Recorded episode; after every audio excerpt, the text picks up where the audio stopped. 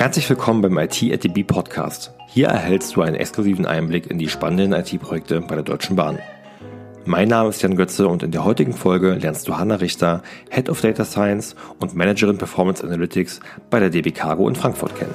Wir sprechen über IT im Schienengüterverkehr und Hanna erklärt euch, wie man mit Mustererkennung Probleme im Güterverkehr aufdeckt und zeigt, wie sie ihr Team in den letzten vier Jahren aufgebaut hat. Mehr dazu im Interview. Viel Spaß dabei.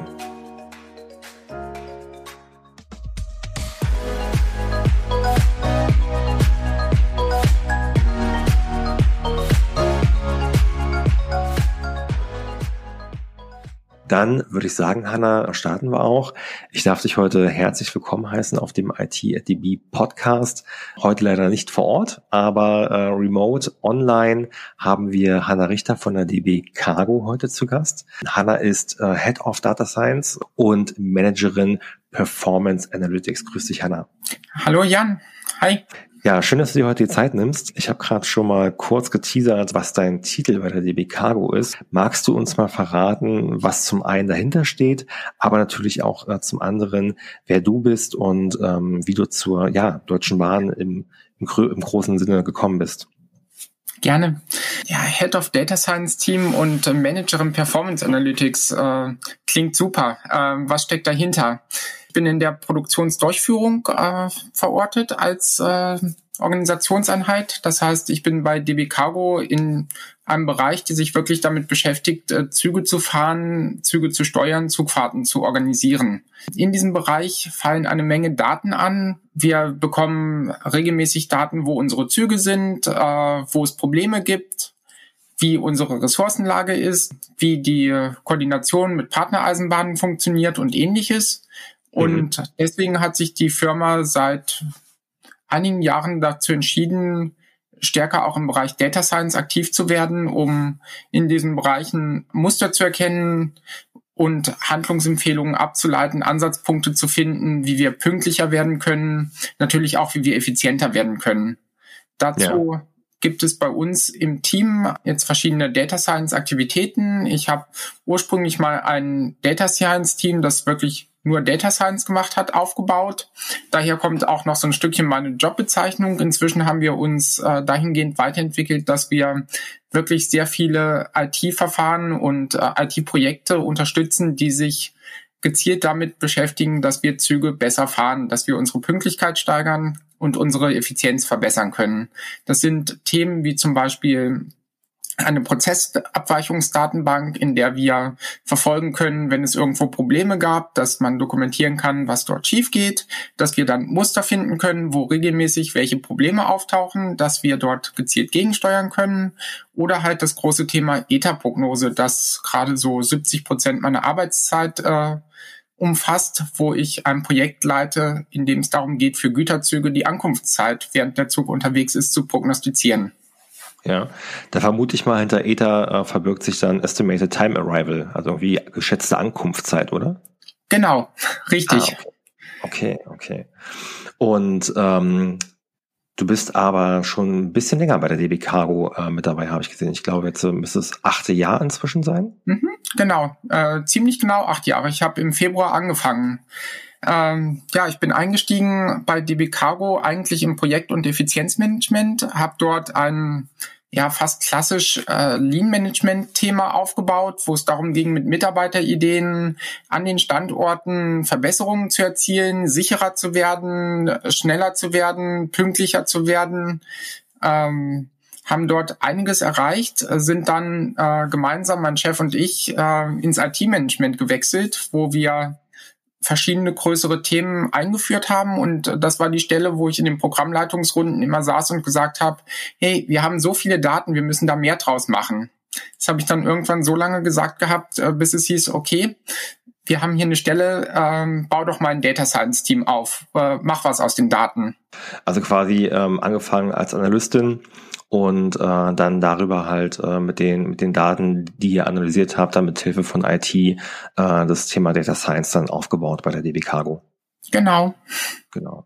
Und ihr sitzt in Mainz, oder? Äh, wir sind inzwischen in Frankfurt äh, am ja. Alparotex, also am Frankfurter Flughafen, hat die DB Cargo ein recht schickes neues Gebäude. Ja, okay, aber Hauptsitz war, glaube ich, in Mainz, richtig? Genau, der Hauptsitz von DB Cargo ist in Mainz. Okay, aber euer Projekt ist in Frankfurt angesiedelt. Okay, spannend. Und ähm, für die Zuhörer, die jetzt ähm, die Deutsche Bahn, sag ich mal, in erster Linie irgendwie mit den äh, weißen Zügen von Fernverkehr und den roten Zügen vom, von der DB Regio verbinden, ähm, was macht die DB Cargo genau? Wie grenzt ihr euch zum Beispiel von der DB Schenker ab? Mhm. Wir sind ähm, die Schienengüterverkehrstochter von der Deutschen Bahn. Das heißt, wir fahren die Züge, wo sonst äh, in der Regel niemand von den Fahrgästen mitfährt. Wir transportieren okay. Güter, wir transportieren Container, Stahlkreuz, Kohle, Autos, was immer, was immer man sich vorstellen kann, was man auf einen Zug äh, transportieren möchte. Ähm, wie wir uns von Schenker abgrenzen. Intern sagen wir gerne, das ist das eine ist Gummigüter, das andere ist äh, Eisenbahngüter. Schenker ja. ist die äh, Spedition, die so alles ringsrum um die Eisenbahn organisiert, die Lastwagen, Flugzeuge, Schiffe äh, hat und damit Transporte durchführt. Wir sind die Eisenbahnsparte. Wir transportieren all das, was auf der Schiene wirklich unterwegs ist. Also ihr versorgt dann auch dann dementsprechend äh, über die Schiene vor allem die Wirtschaft, die Industrie. Richtig. Äh, Automobilexport äh, ginge nicht ohne uns. Äh, chemische Industrie wäre ohne uns äh, langweilig und äh, ohne uns würden auch äh, die ganzen Container mit Import- und Exportgütern die Autobahnen kilometerweit vollstellen. Vollstoppen, ja, okay. Und ähm, wie kommt dann da bei euch das Thema IT ins Spiel? Also abgesehen davon, dass ihr äh, Daten erfasst, äh, was das Thema Effizienz und Auslastung ähm, äh, anbelangt, ähm, warum braucht DB Cargo eine eigene IT?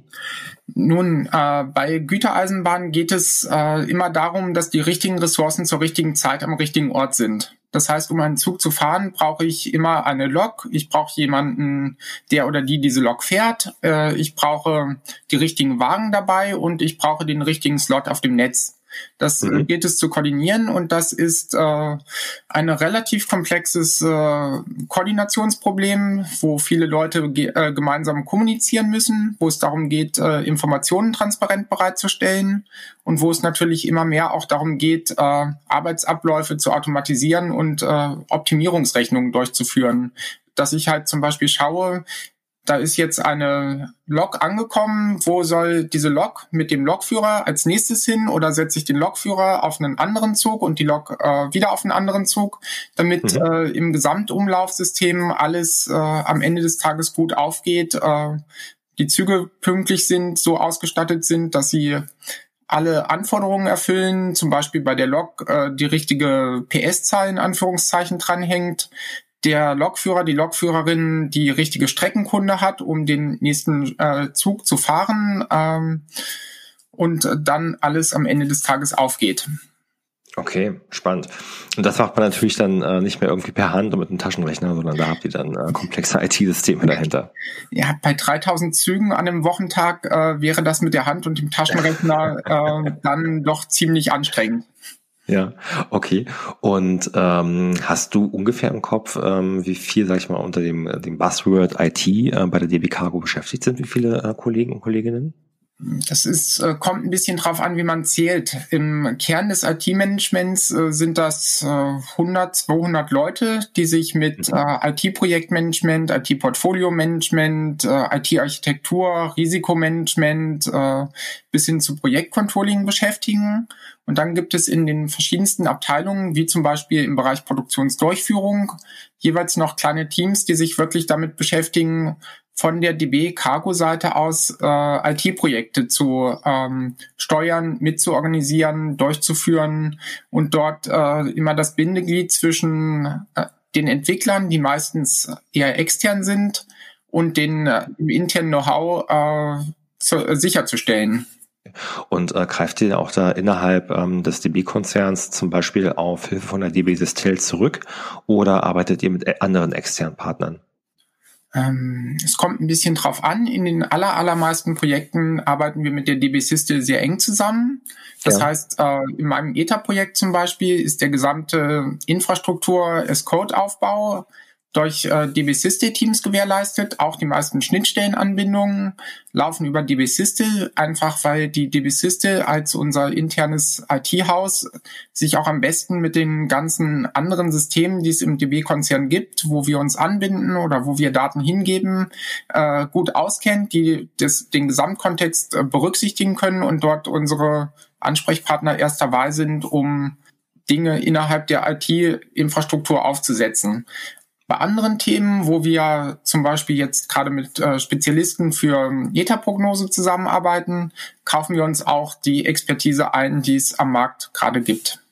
Hm, okay, macht natürlich Sinn, dann immer zu schauen, wo ist der Schwerpunkt und äh, die DB Systel dann eher generalistisch in vielen Fällen aufgestellt, also End-to-End IT innerhalb des Konzerns und dann guckt ihr aber auch, ähm, wo braucht ihr vielleicht dann noch ähm, ähm Spezial-Know-how, äh, was dann ähm, extern zu finden ist. Richtig. Okay, verstehe. Und ähm, wenn wir jetzt, sag ich mal, dann den, den Schwenk vom großen ähm, Gesamtbild äh, DB Cargo runterbrechen, äh, vor allem dann in, äh, in deinem Bereich ähm, Data Science äh, beziehungsweise dem ETA-Projekt, wie seid ihr dort aufgestellt? Ähm, wie viele äh, Kollegen, Kolleginnen habt ihr dort? Als wirklich DB Cargo interne Kolleginnen und Kollegen haben wir momentan ähm, eine Kollegin und einen Kollegen in meinem Team, die sich äh, mit der ganzen Projektorganisation, Projektcontrolling, ähm, Dienstleistersteuerung, Vertragsmanagement, äh, Kommunikation nach innen, äh, Konzeptionsfragen äh, und solchen Dingen beschäftigen. Und dann mhm. haben wir von einem externen Dienstleister zwei äh, Entwickler, die für uns wirklich den ETA-Prognosecode äh, schreiben. Und wir haben ein Team von ungefähr sechs, sieben äh, Kollegen von der DB Siste, die für uns Infrastruktur als Code äh, und Architekturfragen äh, bearbeiten. Und dann arbeiten wir noch äh, jeweils, wenn wir mit äh, anderen äh, Systemen, von denen wir Daten beziehen oder an die wir Daten senden, wenn wir dort Schnittstellen entwickeln, arbeiten wir natürlich auch dort mit äh, entsprechenden Entwicklerteams äh, zusammen. Ja. dass wir zeitweise sind wir knapp 20 Leute in dem Projekt. Okay, also quasi kleines Kernteam und dann aber mit allen drum und dran bis zu 20 Leute. Und ähm, euer EDA-Projekt oder sag ich mal die, äh, die IT dahinter, ähm, wie ist die ungefähr aufgebaut? Ich vermute mal, dass ihr irgendwie im Bereich ähm, Data, äh, Data Lake mit Hadoop ähm, ähm, aufbaut und SQL-Server irgendwie habt. Ähm, was, was, was habt ihr da so für Technologien im Einsatz? Ähm, das, äh, für das ETA-Projekt äh, im Speziellen arbeiten wir rein mit Cloud-Produkten von Amazon. Das mhm. heißt, wir haben dort eine Serverless-Infrastruktur weitgehend aufgebaut mit ähm, Amazon, ja, mit den Standard Amazon-Produkten bis hin zu SageMaker für Mas Machine Learning-Fragen. Ja. Ähm, begleitet wird das Ganze, wo wir auch unsere Daten speichern, die, die natürlich irgendwie die Grundlage für alles, was mit Machine Learning zu tun hat. Da haben wir einen Data Lake. Der Data Lake basiert ähm, auch auf S3-Produkten mit einer Zugriffsschicht, äh, die über Dremio momentan organisiert ist. Ja, parallel und, haben wir diverse SQL-Server und ähm, ja.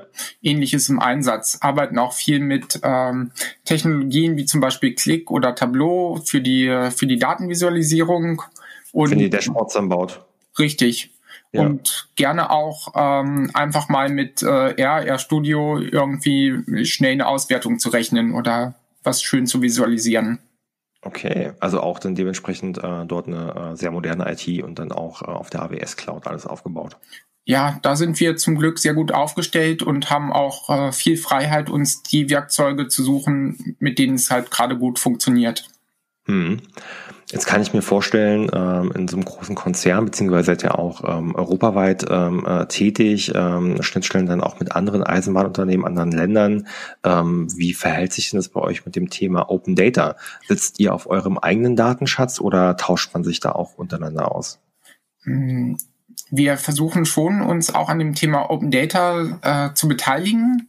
Wir haben ein relativ großen Open Data äh, Datensatz äh, über die Open Data Plattform der DB auch zur Verfügung gestellt, wo mhm. es darum geht, an einzelnen Orten mal zu zeigen, wie viele Güterzüge denn da unterwegs sind und äh, wie viel Verspätungen dort entstehen an den einzelnen Orten.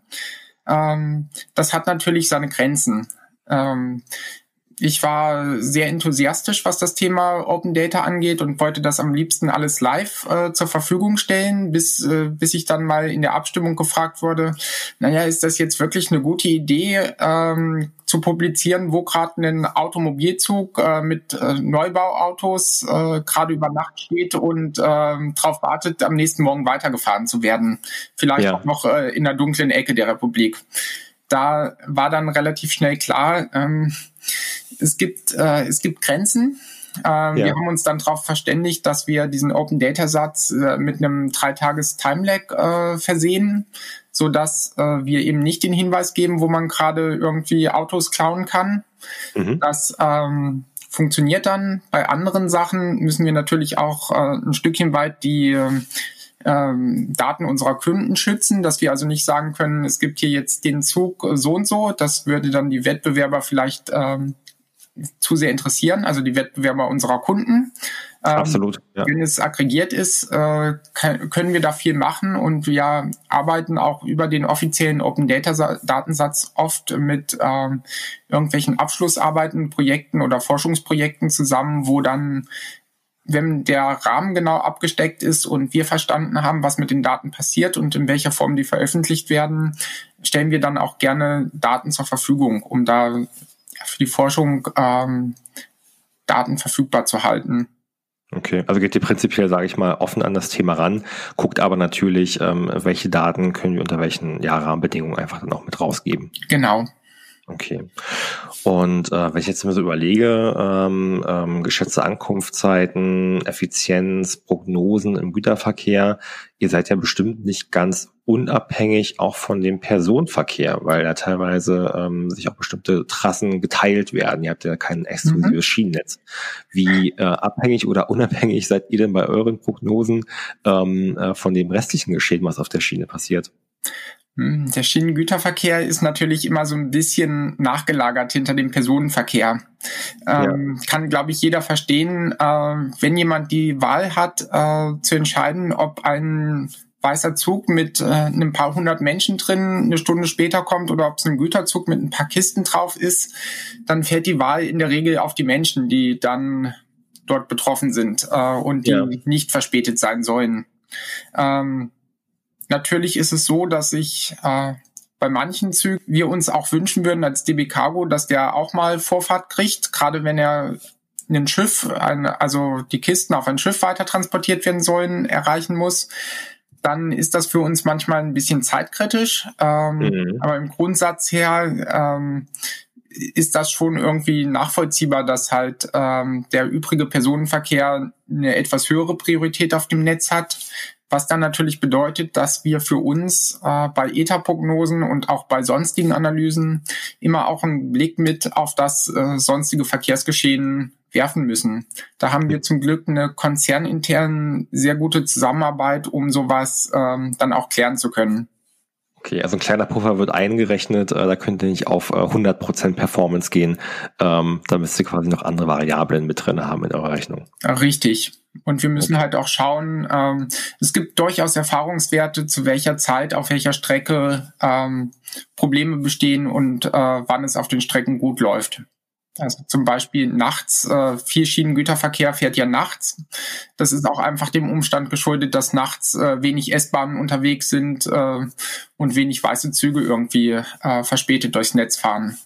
Ja, und genau, die, die Güter werden ja auch dann jetzt irgendwie nicht, äh, sind dann nicht tageszeitabhängig äh, in der Regel und ihr könnt dann dementsprechend diese Randzeiten gut äh, für eure äh, Produktionsleistung nutzen. Richtig. Okay. Ähm, ich habe, glaube ich, gelesen, dass dein Team ähm, jetzt so circa vier Jahre besteht. Zumindest habe mhm. ich einen Artikel gesehen, dass ihr 2018 euer ja, zweijähriges Bestehen ähm, mhm. gefeiert habt. Ähm, du hast ja auch, glaube ich, drüber geschrieben, wie man ein Data Science Team aufbaut. Magst du uns vielleicht so ähm, auf eine kleine Reise über die letzten Jahre ähm, äh, mitnehmen, wie du da vorgegangen bist, was da eure größten Herausforderungen oder auch Erfolge waren? Mhm. Gerne. Ähm, ja, wie bin ich da vorgegangen? Ich glaube, der erste Schritt war für die Firma überhaupt äh, zu erkennen oder den Entschluss zu fassen, wir möchten jetzt ein Data Science Team einrichten. Das ähm, ist immer ein wichtiger Schritt, erstmal zu sehen, ja, wir haben hier Daten und wir haben hier Anwendungsfälle, um mit diesen Daten etwas Sinnvolles zu machen weil in so einer Firma gibt es natürlich nicht äh, irgendwie einen Forschungsauftrag in Anführungszeichen, dass man sagt, äh, ja, guckt, äh, guckt mal und dann gucken wir, was äh, dabei rauskommt.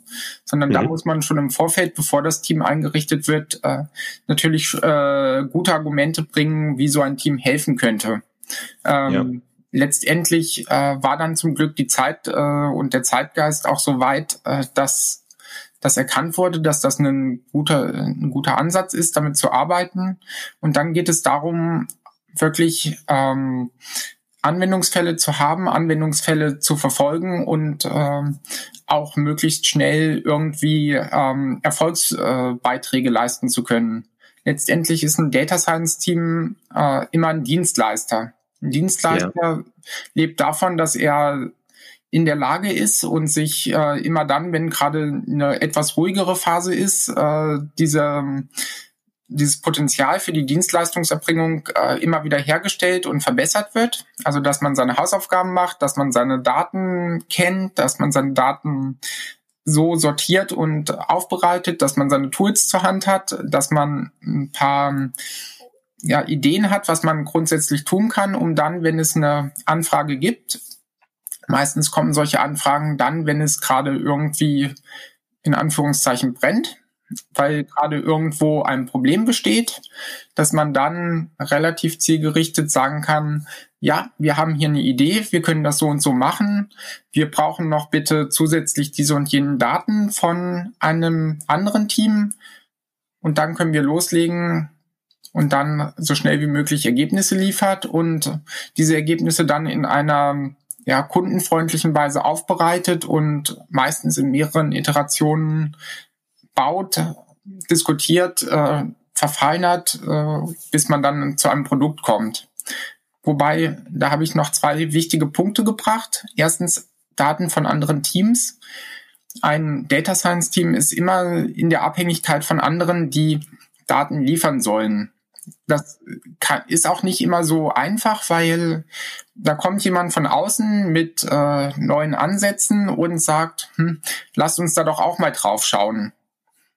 Kann, wenn man es falsch rüberbringt, natürlich auch irgendwie den Eindruck vermitteln, ja, äh, wie äh, glauben, glauben die da oben jetzt nicht, dass wir das alleine könnten oder so.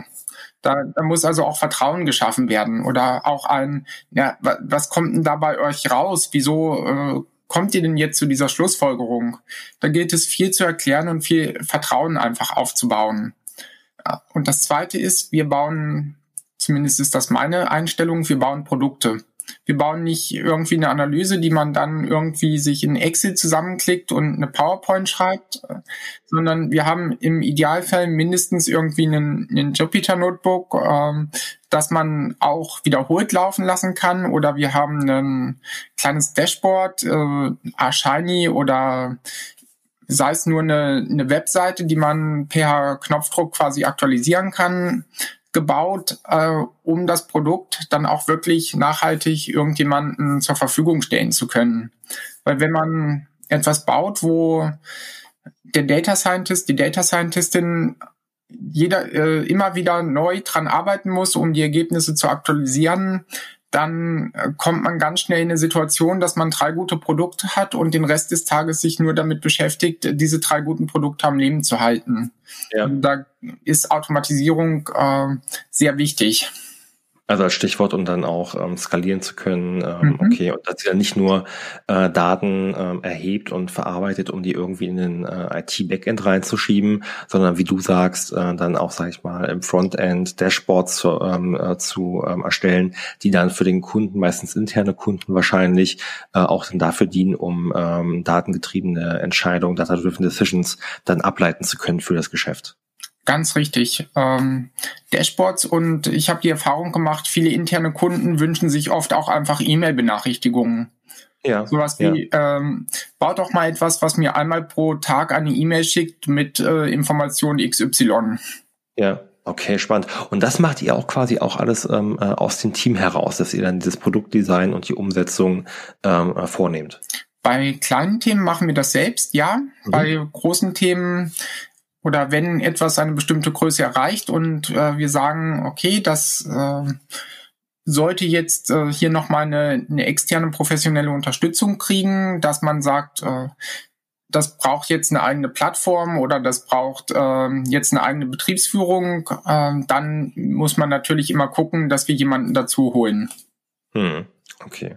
Und plant ihr ähm, im Laufe des Jahres oder sage ich mal mittellangfristig äh, eventuell auch noch im eigenen Kernteam zu wachsen? Habt ihr ähm, äh, noch offene Stellen bei mhm. dir im Team? Ja, wir suchen gerade einen Data Scientist oder eine Data Scientistin für unser äh, ETA-Projekt. Das mhm. äh, in Frankfurt. Hm? In Frankfurt dann. Genau, in Frankfurt. Mhm. Okay. Ähm, die Stellenausschreibung ist äh, gerade live. Ähm, Werde ich verlinken.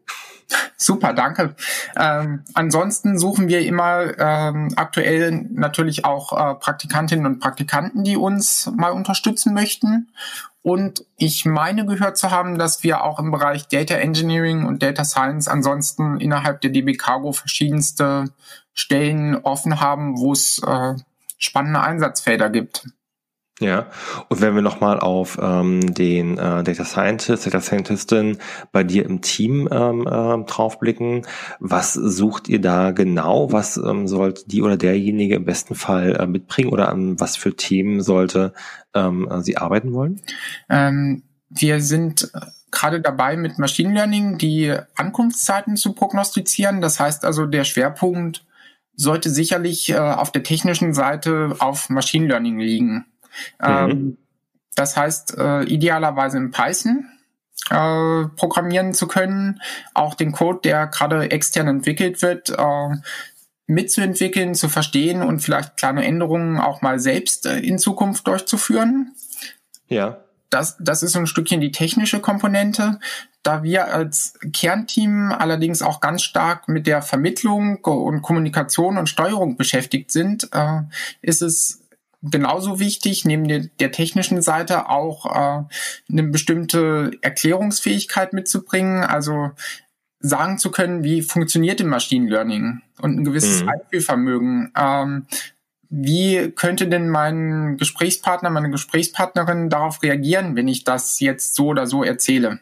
Wie, ähm, wie stehen die Kolleginnen und Kollegen zum Thema künstliche Intelligenz? Fühlt sich mhm. jemand bedroht, weil äh, er oder sie denkt, wir wollen jetzt den Arbeitsplatz äh, wegautomatisieren? Äh, gibt es Vorbehalte gegen Prognosen, die von einer Maschine kommen und nicht mehr von einem Menschen erstellt werden?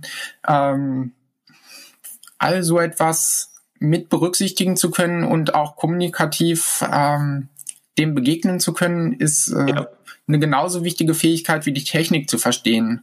Wobei ich glaube ganz fest daran, dass das eine immer nicht ohne dem anderen so richtig äh, gut funktioniert. Absolut, es wird ja auch, äh, sag ich mal, ist eine Herausforderung äh, in der aktuellen Arbeitswelt, dass die Stellen immer hybrider werden, dass man halt eben auch dann, äh, sag ich mal, auf Business, auf Geschäftsfeldseite äh, ein Stück weit beraten muss, ähm, aufklären muss, was macht denn überhaupt dann die IT oder das jeweilige Produkt, dass man dann nicht nur halt eben ähm, äh, mit seinem Technologiestack Python, SQL, R unterwegs ist, sondern dementsprechend auch dann ähm, äh, quasi ja vermitteln kann im Unternehmenskontext, äh, was die Herausforderungen bei dem jeweiligen Einsatz mit sich bringt. Ja, ähm, zudem ist es natürlich auch gut, wenn man ein gewisses äh, Interesse oder zumindest eine gewisse Neugierde dafür mitbringt, wie Gütereisenbahn grundsätzlich funktioniert.